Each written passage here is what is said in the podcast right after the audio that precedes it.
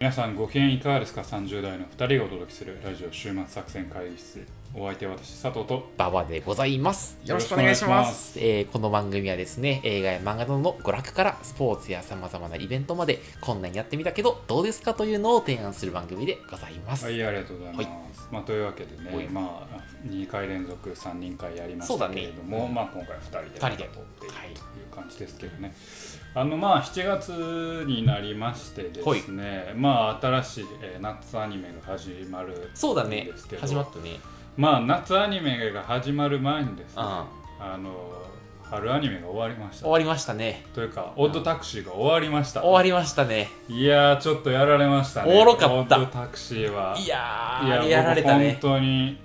あの最初ね、うんこの春アニメの回で、うん、あまあ、動物でやってる理由ってなんだろうなみたいなあそうそうそうまあれはなんかそなんかうそうそう暴力表現とかそういうのをなんか緩和するためちゃうかみたいなあーととか。かなんうか勝手な想像したけど、うんちゃんとストーリー上意味のあるっんそうそうそうそうそう。ていうことが最終話で明発らかにな覚っしたて、ね。うんちょっと度肝を抜かれました、抜かれたね俺ずっとあのになんかいろんなキャラが出てくるからあれは動物やと覚えやすいからいそれでかなって思ったんだけどいやもっといやもっと全然ちゃんと意味があったってちいゃうんとした理由がやっぱちょっと脚本家この本和也う侮りがたしとういうんやばいなちょっと僕は追いかけていきたいなと思っていや俺もそう思ったいましたね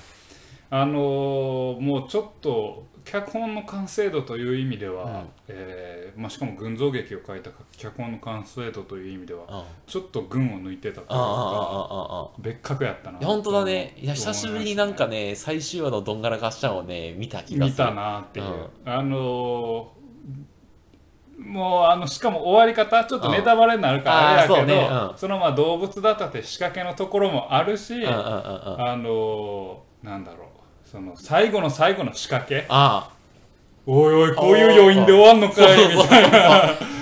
えなんかねそ最後の方ずっとハッピーエンドハッピーエンドな感じやってハッえピーエンドえええそこで そこで結構大事なこと明かすのねそうってそうそうそういそううのからのねまあまあ素晴らしいのでぜひ見てくださはいいという思いがあってですねあの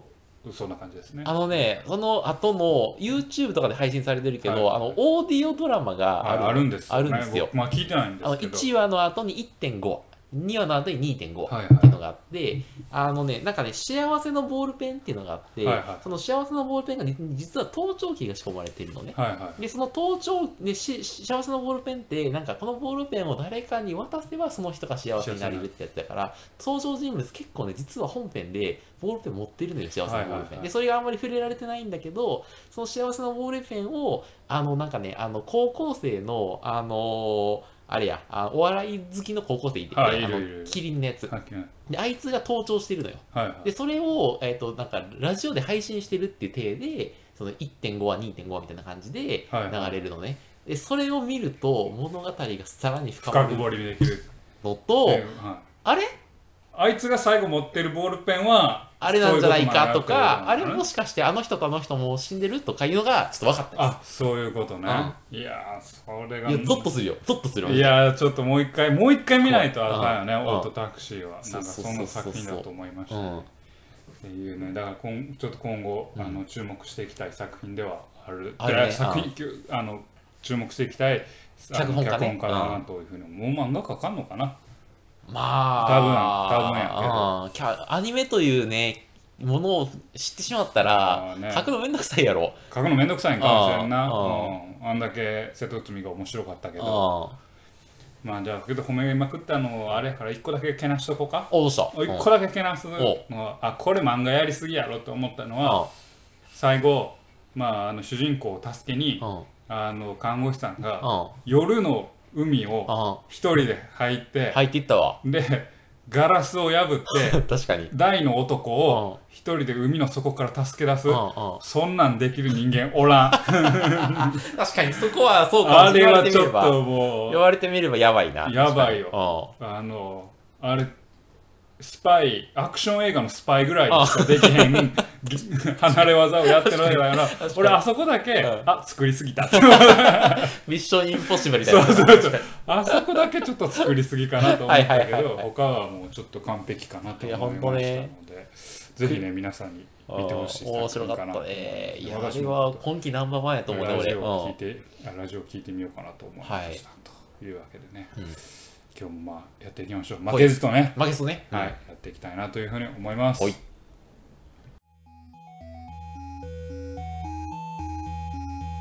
さあ今日も会議を始めていこうと思いますほい。が今日のテーマは何でしょうか。はい、えっ、と今日のテーマはですね、うんえー去年も5月ぐらいに1回あったんですけおど、お。えー最近気になる漫画をああ、いいね。あの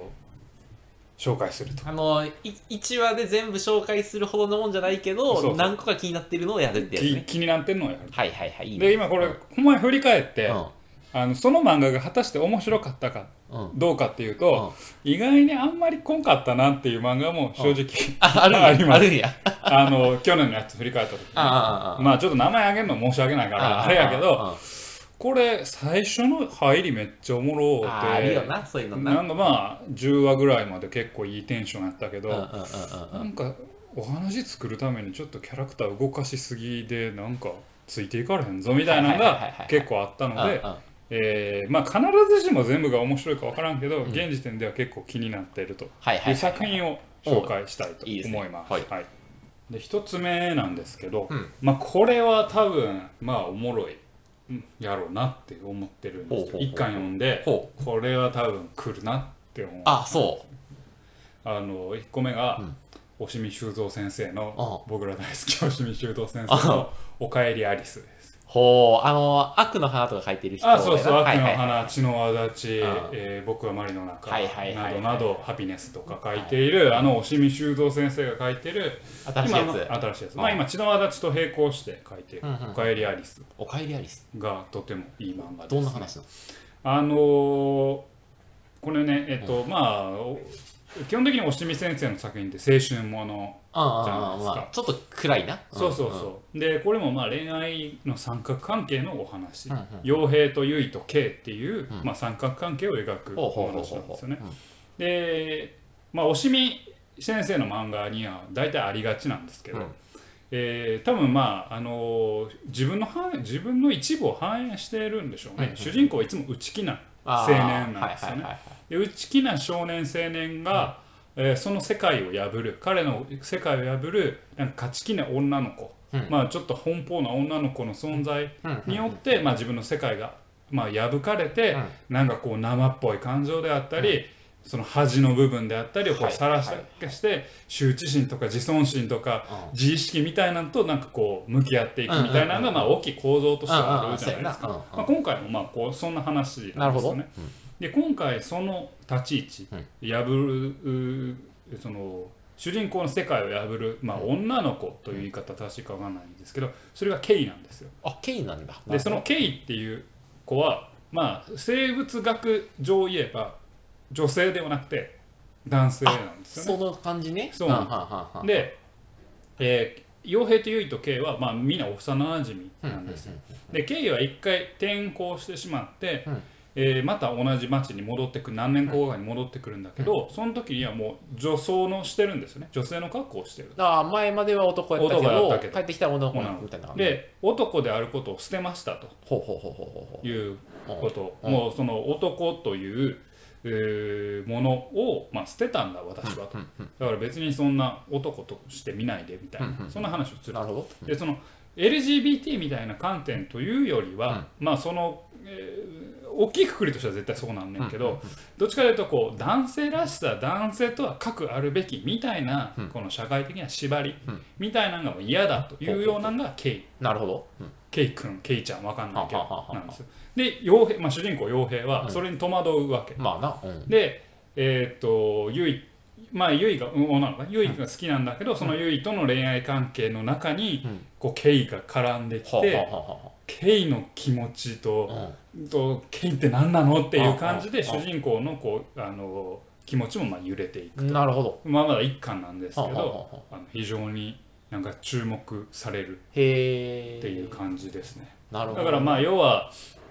男性らしさっていう自意識を捨てたケイに対して、えー自分という殻を持つ傭兵が、まあどう殻を破られてうんうんうんうんどう成長していくなるのかほどねはユいイとはのいは関係はどうなるのかっていうのを見ていきたいいななるほというど作品です。おーであの NHK でねうん「まんべん」っていうさなんであの漫画家に密着するあの作品作品というかドキュメドンタキュメリンタリーーがあはるんんですはよ。んはんで押見修造先生が先々週ぐらいに会ってたんですよね。へえちょうど。うでそれあの浦沢先生浦沢直樹先生ね、うんあの20世紀少んうんうん年うんうんが、まあ、あのプレゼンターででほうもういつもそのいろんな先生のとこ回って、うん映像その作作画活動の映像を見ながら、あの漫画の描き方はん作り方みたいなのをこういろいろ2人でトークして分析していくっていうおもろそうやなめっちゃおもろい番組うでんうんうんうん押見先生出てたんですよで押見先生はまあ俺らよりも5個か6個ぐらい上うんうん40ぐらい40ぐらいの人でなんかもう押見漫画の主人公っぽいんですよああちょっともう雰囲気が。出てるんだうん、あの押見漫画の主人公みんなちょっとイケメンやけど、んまあ、イケメンではないんやけど、あなんかちょっとまあ内気な内気な青年感あのがエヴァンゲリオンの新宿まあ新宿みたいなな感じが出てて、うあなるほどと。はいはいはいであのーまさにあ自分を投影してるんだなっていうところが分かったりしてはいはいはいはい結構面白いなるほどなねと思いましたと。であの浦沢先生がね、指摘してたんですけど、あのーまあ、その殻を破っていく、お女の子うっんていうのがまあいつもおるんだけど、うんその脇に絶対いる王道ヒロインが意外にやばいよああそう大体そうやなうんで王道ヒロインは清楚さとうかん可憐さを、まあ、持ってるけど、うん意外に結構やばいっていうのに対して、うんえー、押見先生が言ってたのうんは、清楚さとうんか可憐さを後ろで支えてるのはうん人間的な危うさなんだあっあていうふうになる言って作画その人物を作ってるっていうから、はいはいはいはいあなるほどとだったら翻って「おかえりアリス」に戻ってくるうとん結衣も当然やばいんですよ。ほどねやばいんだはあゆりもやばい作中でもちょっとずつやばさがあの傭兵を縛り出すんですよにじみ出てきたにじみ出てきてめっちゃおもろいなはいって思ってる っていう まあ、その清楚さとかっていうのはな社会に求められてるものに自分をねあの合わせにいってるから合わせにいってどうるしてかもらその自信がなかったりねそうそういうだののう裏返しちゃったりするもんねからそのそこからある意味出した経はいはいはい緯はい、ゆいそしてまあある意味自分の殻に閉じこもっているというかで傭兵がこう2人の間を行ったり来たなりるすほるどという「はいおかえりアリスお」かえりアリスはいこれとても 注目の漫画ですアリスはどこ行ったおかえりアリスのこのアリスのはどういうう意味なんでしょうねまだ明らかになってないけ明どらかにはなってないですけどアリスっていうからには不思議の国なんでしょうねあーなんかそれがケイとどうあれするかちょっとわかんないですけどなるほはい、まあまあちょっと気になっている漫画今一巻まで一巻ですね、はい期間一巻です、はいはいなるほどもうすぐ2巻かな2巻出たうん2巻出ましたね、はい、っていうのが1個目ですねほいほいほでサクサクいきましょうで2つ目が、えーと「太陽と月の鋼」ほう、はい何の漫画やそれ、うんこれ松浦だるま先生の作品で僕松浦だるま先生の「重ね」というほう漫画がめっちゃ好きなんですえ知らんわそれ何それあの唇あ口紅を引いて、うんこれ映画化もされたんですけど、うんえー、とある不思議な口紅があって、ほうほうほうその口紅を引いてキスするほと、えーその人とうの体をと人格が交代するう入れ替わ入れ替わりるをほうほうほう、うんですごく、えーとまあ、顔が顔に傷があって、まあ、醜い女の子が、あこれ重ねの話ね、うんうんうんあの女優を目指してるんだ、うんあの女有名女優の娘なんだけど、顔に傷があって、うんコンプレックスかの塊やったんがその口紅を手に入れたことで、えー女優をとして成功していくんってうんうんうんうんいう、まあ、お話なるほどで、その、まあ、このなんだろう松浦先生の作品このまあ重ねと、まあ、この「太陽の月の鋼」にも一緒なんやけど、うん何かしらのこう業をか抱えた人間っていうのが、うんそれでも懸命に生きていくっていう様をうん描くっていうことに、あーこう熱いエネルギーがはいはいはいはいはいはいなるほどでそこのあの業とうんに対してこうどう折り合いをつけてどう自分っていうのを生きていこうかっていうのにいつもあの立ち向かう主人公たちを描くんだけはあはあどはあそれが僕ちょっといつも魅力的でう読んでるんですよ。んで「太陽と月の鋼は」えー、と時代背景はちょっとまあなんだろうな江戸時代なのかな、江戸時代で中年の武士幸之助というのがいるんだけうんうんうんど幸之助はあの鋼、まあ、つまり刀とかに近づくと刀が曲がってしまうという、あの超能力者超能力者うなんんでうすんうんうんでだから侍の身分にはあるんだけうどん士官できないわけですああ刀を持てないからそうやなだか確からにいつも木の刀みたいなとか思ってるかうんらうんうんみんなにバカにされてうるんわはいけはいはいはいはいでそういったやつがもう非常に貧しい生活をしているうんんです、でそこにあの謎の女性である月っていう女の人が来て、あの2人が夫婦となって、まあ、幸せな生活を始めるんだけれども月が途中いなくなってしまってその月の後をあの幻影を追いかけるっていう幸之助がねなるほっていど。うお話なんですよ、うんでこれね結構最初あ能力やんって言った通りうんなんかちょっと能力バトルものっぽくなぽい雰囲気も出てくるんですああよまああああ、あ。ある種のなんかこう呪いっていうのが結構あのテーマにあって、はいはいはいはいこれ結構重ねとも根底にはつながってるんですけどああなるほど。ある種の呪い、んまあ、これは「業」って最初に俺が表現したけど、そういうのを抱える人たちのお話で、ただその呪いがちょっと能力バトルっぽくあなるほどなってる部分もあはっいはいはいてはいちょっと個人的にはそこ行き過ぎてほしくないなっていう思いもあるんだけあああああどまあ、いろんな呪いにかかった人たちがそれでもどう生きていくのかっていううんそこなるほ要どは能力イコール業、まあ、呪いがあるからこそ世の中の価値観と合わずもがいている主人公がなるほど。えー妻と手に入れたわずかな幸せを取り戻すそしてために、まあ、どう進むのかそこが見たいなるほど。はいですね。はい僕は。はいすごい好きです。はい、割とじゃあマイノリティの人が割と苦苦悩してというか。まあそうですはんはんね。はんはんはんこの、まあ、だるま先生の書くなんかこう業を抱えた人って結構僕は魅力的だなってえいつも思ってーます、はいはいはいはいはいはい。はいなるほどね。っていうのがありますね。で3つ目ですねほ。う。えー、3つ目が「戦隊大失格」戦隊春場ネギ先生ですね。マガジン連載中。へえ、そうなんや。知らあないの春場ネギ先生といえば五等分の花嫁のあ、あの人あか。の人です。もう書き始め書てきる始めてるんですすごいねでしかもラブコメを書いてたのがラブコメ全然変わってるというまあ、すごいね。創作意欲がすごいね。すごいすごいであのこの話なんかどっかでもしたと思うんですけど最近アンチヒーローもの多いよねってうん多いうい。話したじゃないですうんかうんうんうんまあヒーローって正義じゃないよねみああたいなあああヒーローこそが悪なんだみたいはいなはいはいはいお話があるって、まあこれは多分世の中の一個のトレンドなんだろうな、いろんな価値観とかがこういろんな広がっていく中で、これが正義だっていう押し付けに対してちょっとうってなるうん。ところがそのアンチヒーローものをあの生み出す道場になってるのかなっていう推測をしてるんだはいけはいはいど。まあ昨今一個の潮流かなと思ってるんですようん。うんでも僕が一個このアンチヒーローものに対して気になるのは、うんヒーローというものが悪ですよっていう構造でやってしまうと、うんそれって結局善悪を入れ替えてるだけだからうんうん、同じことの再生産はいはいはい。やから、うんちょっと見せ方を変えないと、うんなんかこう見透かされちゃうなっていう思いがあるんですよ。うんうんうんうんうん正義の観点を変えれば、うん悪が正義になり正義が悪になるだけの話だから、うんうんうんアンチヒーローものはそこが弱点かなと思ってたんです。うんなるほどで戦隊大失格をちょっと注目してるのは構造が面白いなって思ってるんです。どうどういう構造なので一応お話を言うとこれはドラゴンキーパーっていう、まあ、世界を守る戦隊がいるんですよ。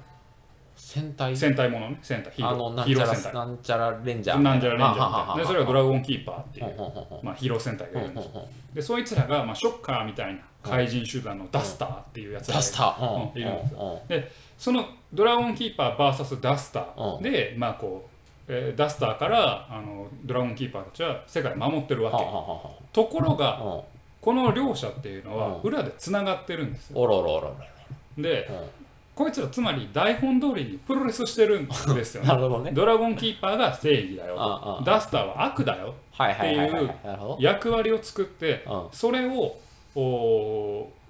ーその役割を担うことで例えば世間の人たちの怒りをダスターに集め、はあそれを倒すドラゴンキーパーあ正義の象徴っていう構造を作ってあマッチポンプのねそうそうそうあマッチポンプの構造を作っああて、えー世界を治めていあるなるほわどはいけはいはいで、まあ、そういう作られた悪に対して作られた正義が,、がそれを倒して、うん世間の人々はその構造を楽しんで、うん留飲を下げているとなるほどなるいほうど世界、うんでそのような構造に違和感を覚えた怪人 D、怪人 D うん怪人 D ダスターの中のはダスターああの D ダスター ABCD の D、うんでうんうんで D がもう無個性なんですよ要はショッカーのダスターもショッカーみんなの集団みたいなかうんらうんみんな同じ顔してるわうんうんけその中の D 番号がああいやこれの構造おかしいやろおってなっおていいねうんうん構造を破るべくうんあの動き出すってお話でほうほうほうほこうこ面白いなと思うなるほ要はどヒーローが悪だとか、うんアンチヒーローものにが多くなる中で、うん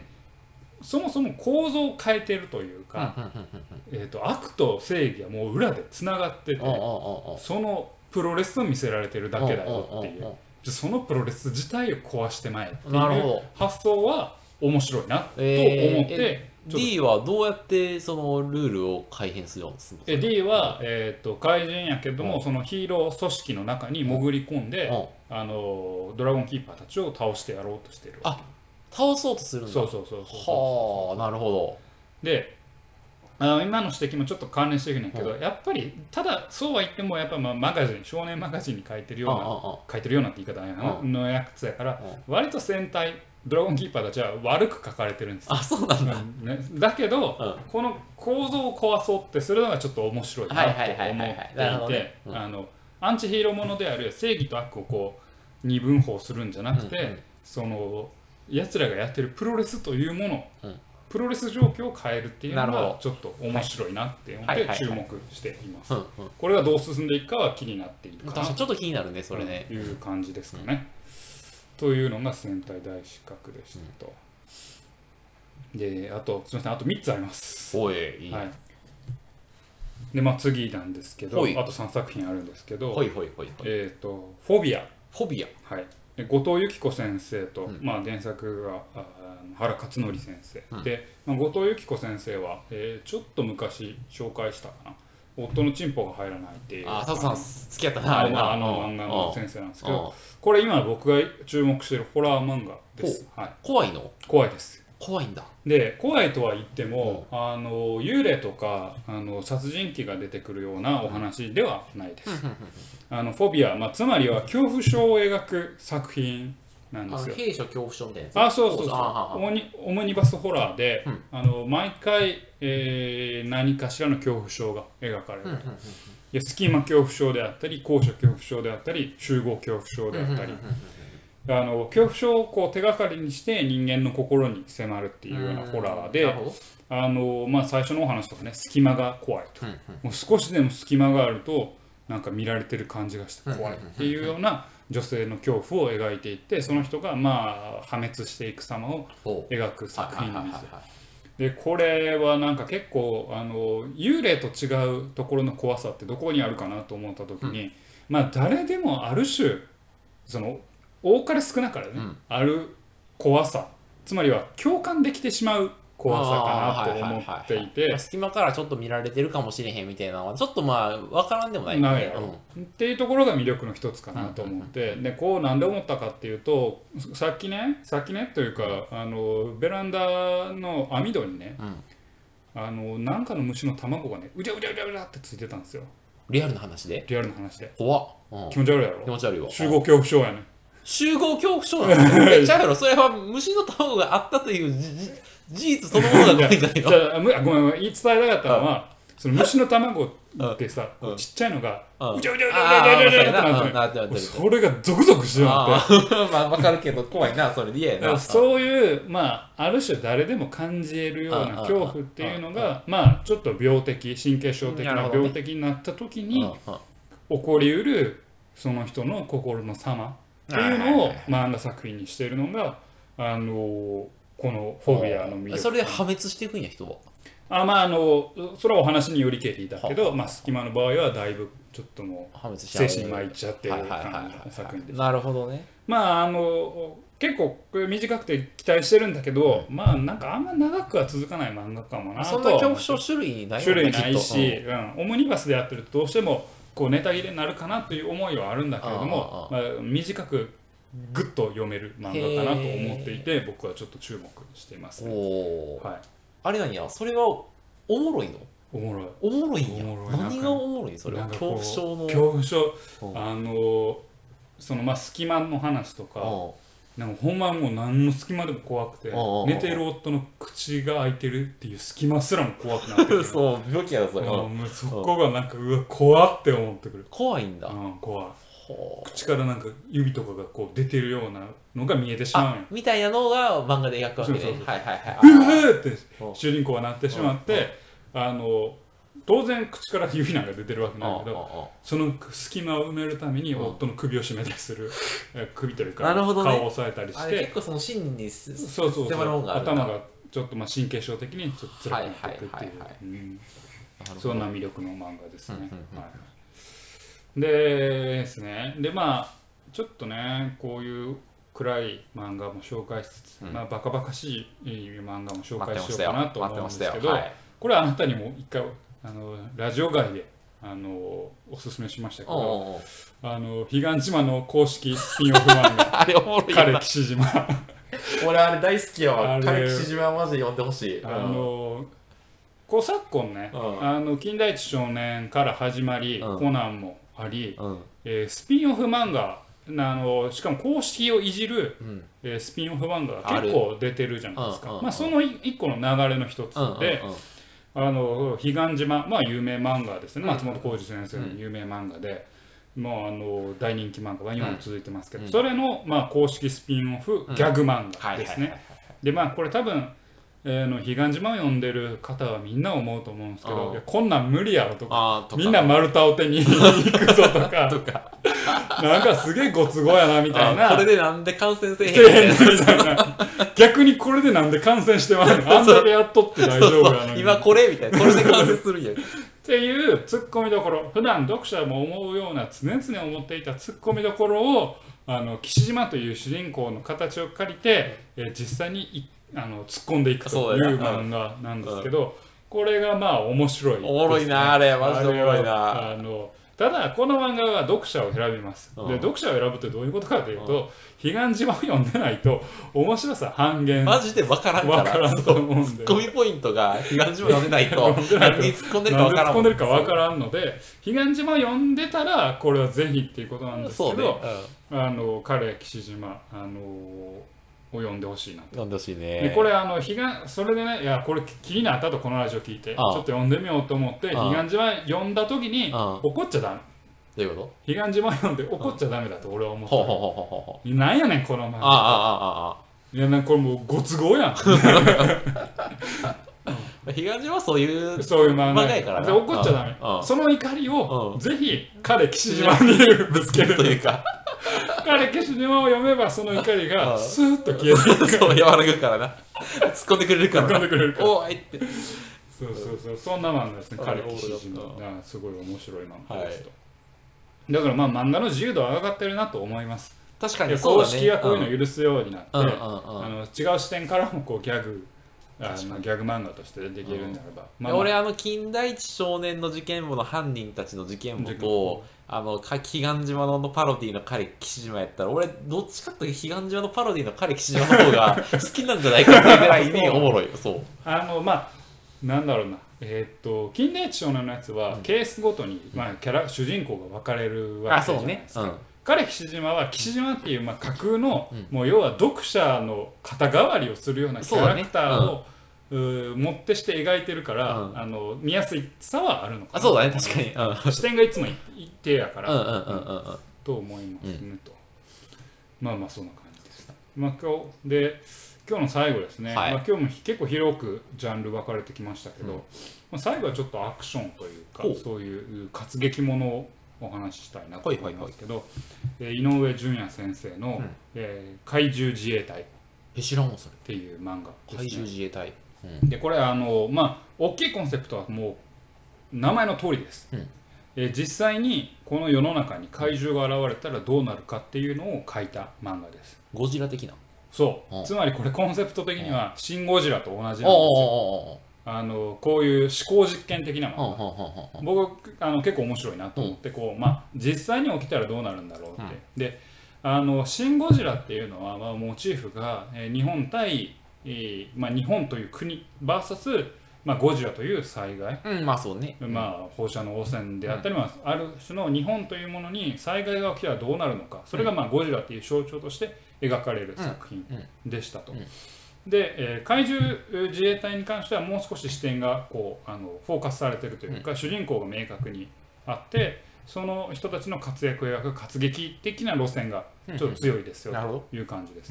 だからまあ「シン・ゴジラ」のパクリアンって言ってみるのはちょっともう僕はもったいないかななるとほはど思っていははますどっち。かというとその現場寄りの人に焦点がそうそうそうそう、で「シン・ゴジラ」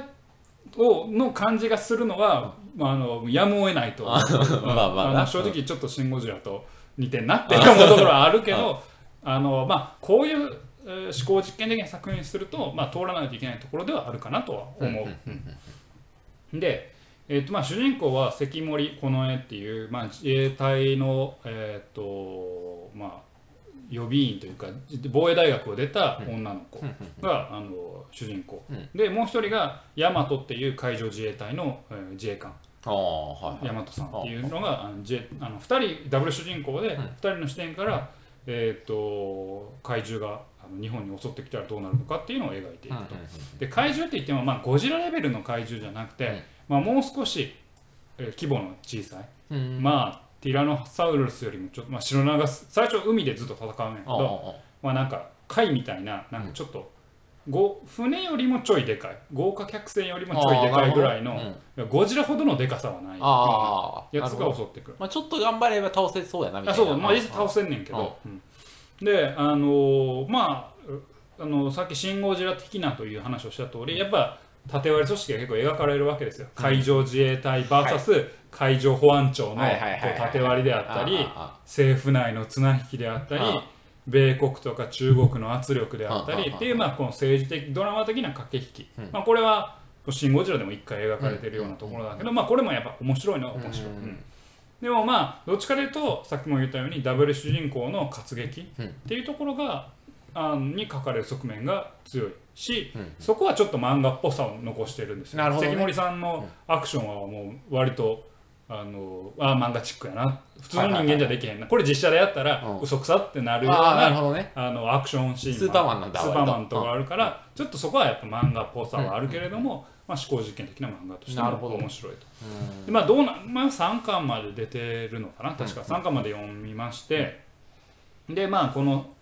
3巻からかななんか新しいその怪獣に対する組織が組閣されて、うんうんまあ、そこでこう関森さんとか大和君が、はい、入隊して、まあ、頑張っていこうぜっていうなんだけどなるほやっどぱまあ、まあ、新組織に対して現場の人たちに対して背広組っていうなんか反対勢力出ましたねがあったりセミオ君あの実は主人公の友人の祖父が内閣総理大臣だったり、にうんおーちょっとまあ漫画的というかあ安直な物語の作り方になってるところあーなるほにどねうんちょっとだけ危機感を覚えてるけれどもうんやや心配ではあるけれどもあのまあ思考実験的な作品うんおとして僕はあの結構楽しめる漫ー画かなるなほとどね思っていますあとーいう感じで確かすに。おも俺の友達の親総理大臣やねんとかなった らなかなかちょっと作りすぎかなってあーはいいはいうはいでなんかこう大体あのオフィスの背広組は反、あ敵だっていうのも、ちょっともうこれやり尽くされてるかなっていう思いもあ踊る大捜捜査線みたいな踊る大捜査線もそうやし、うまあなんだろうな大体銀行とかの背広組ってあーなんかこう、はいはいは現場のことは知らねえんだあいつらみたいになってちょっともうだいぶやられてきたからもうちょい工夫が欲しい欲しいなって思うんやけはいはいはいはいはいどまあまあでもあの、まあ、その視点は絶対あり得るやろうなと思って、えー注目している作品なといるうほどこねとですね。ほいほいほいはい、というわけで、えーっとまあ、クイックにと言い言いながらもなかなか語ってしまったんですけど6つかな今日紹6介した作品ですね、はいまあ、青春ものとして、えーまず「おかえりアリスはい」で、星ま見修造先生あはい、おしみしどうぞで、まあ、あの人間の業と生き方みたいな話で、まあ、太陽と月の鋼はいで、まあ、アンチヒーローものの新しい、まあ、構造ということで、戦隊大失格ほいで、まあ、ホラーですね、今すぐそこにあるホラー、えーフォビアはいであの公式スピンオフ彼岸島の公式スピンオフ、ギャグ漫画「枯れ岸島」はいそして、まあ、思考実験的な漫画であるうん怪獣自衛隊なるほどという、まあ、結構ジャンル広く紹介させていただきました、うんで、まあ、どれもですねまだ3巻ぐらいまであんまり関数は出てないので、うん全然追いつけると思うので、まあ、見てですね、まあ、どうこの物語が広がっていくか合う合わない作品あると思うんですけれども、読んでみてはいかがでしょうか、なるほど今日はそんなお話でございました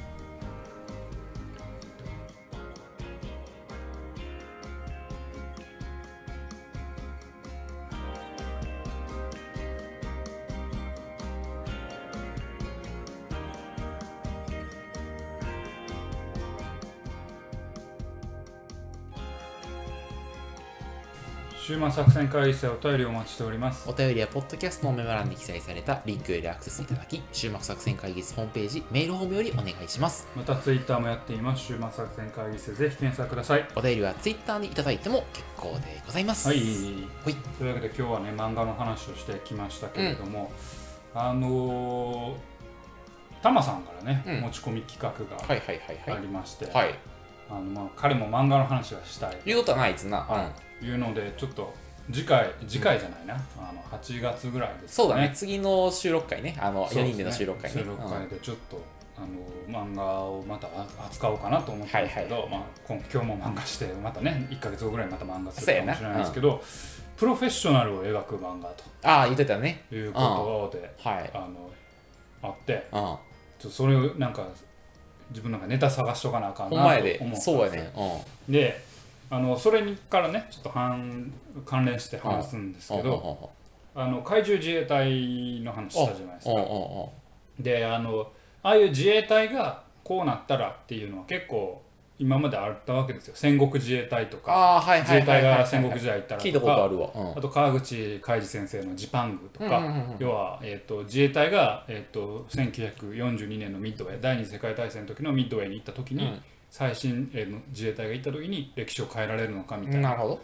どであそういうまあ自衛隊のお仕事ものうんっていうのをちょっと比較してみた時に、まあ、あのあ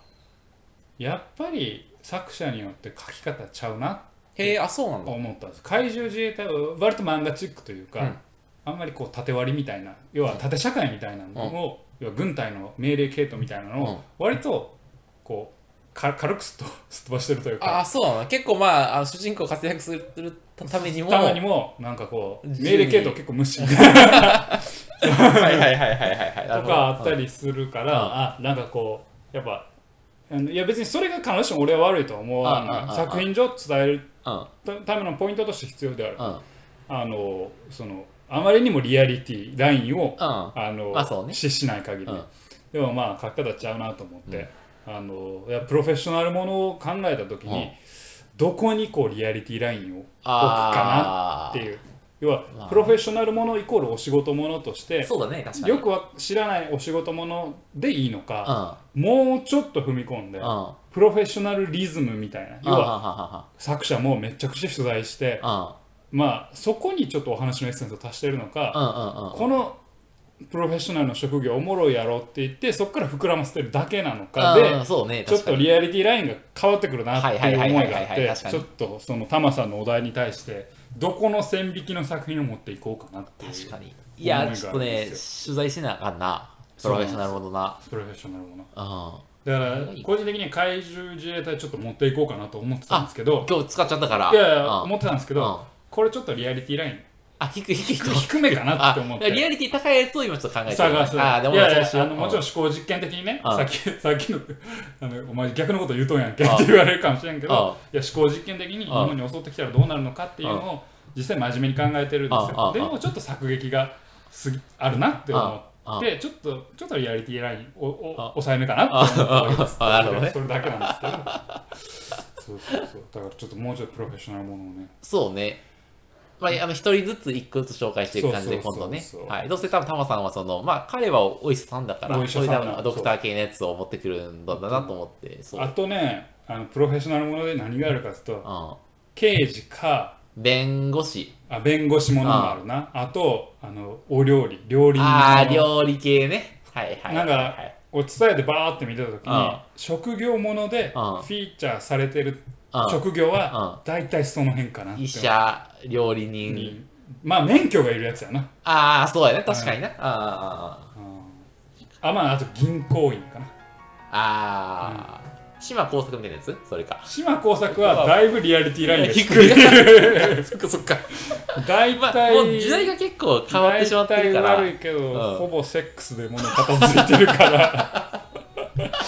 ちょっとなぁそうかみたいなあ思う昔はそれでいけた可能性はなくあーしはあるんだでもなきけにしもあらずやけどどもうちょっと30年ぐらい時代がな流れてしまってるからね、ちょっともうちょいリアリティライン高めのやつの方がいいかなと思ってますといわかったよしよしよしう感じでねはいまあそういう企画企画というかネはいタも考えておりますので、はいえっ、と楽しみにしておいてくださいはいという感じでございます、というわけでお送りしてまいりましたラジオ終盤作戦会議室本日はこれにて開き開きお相手は私佐藤と頑張ってございましたまた聞いてくださいさよなら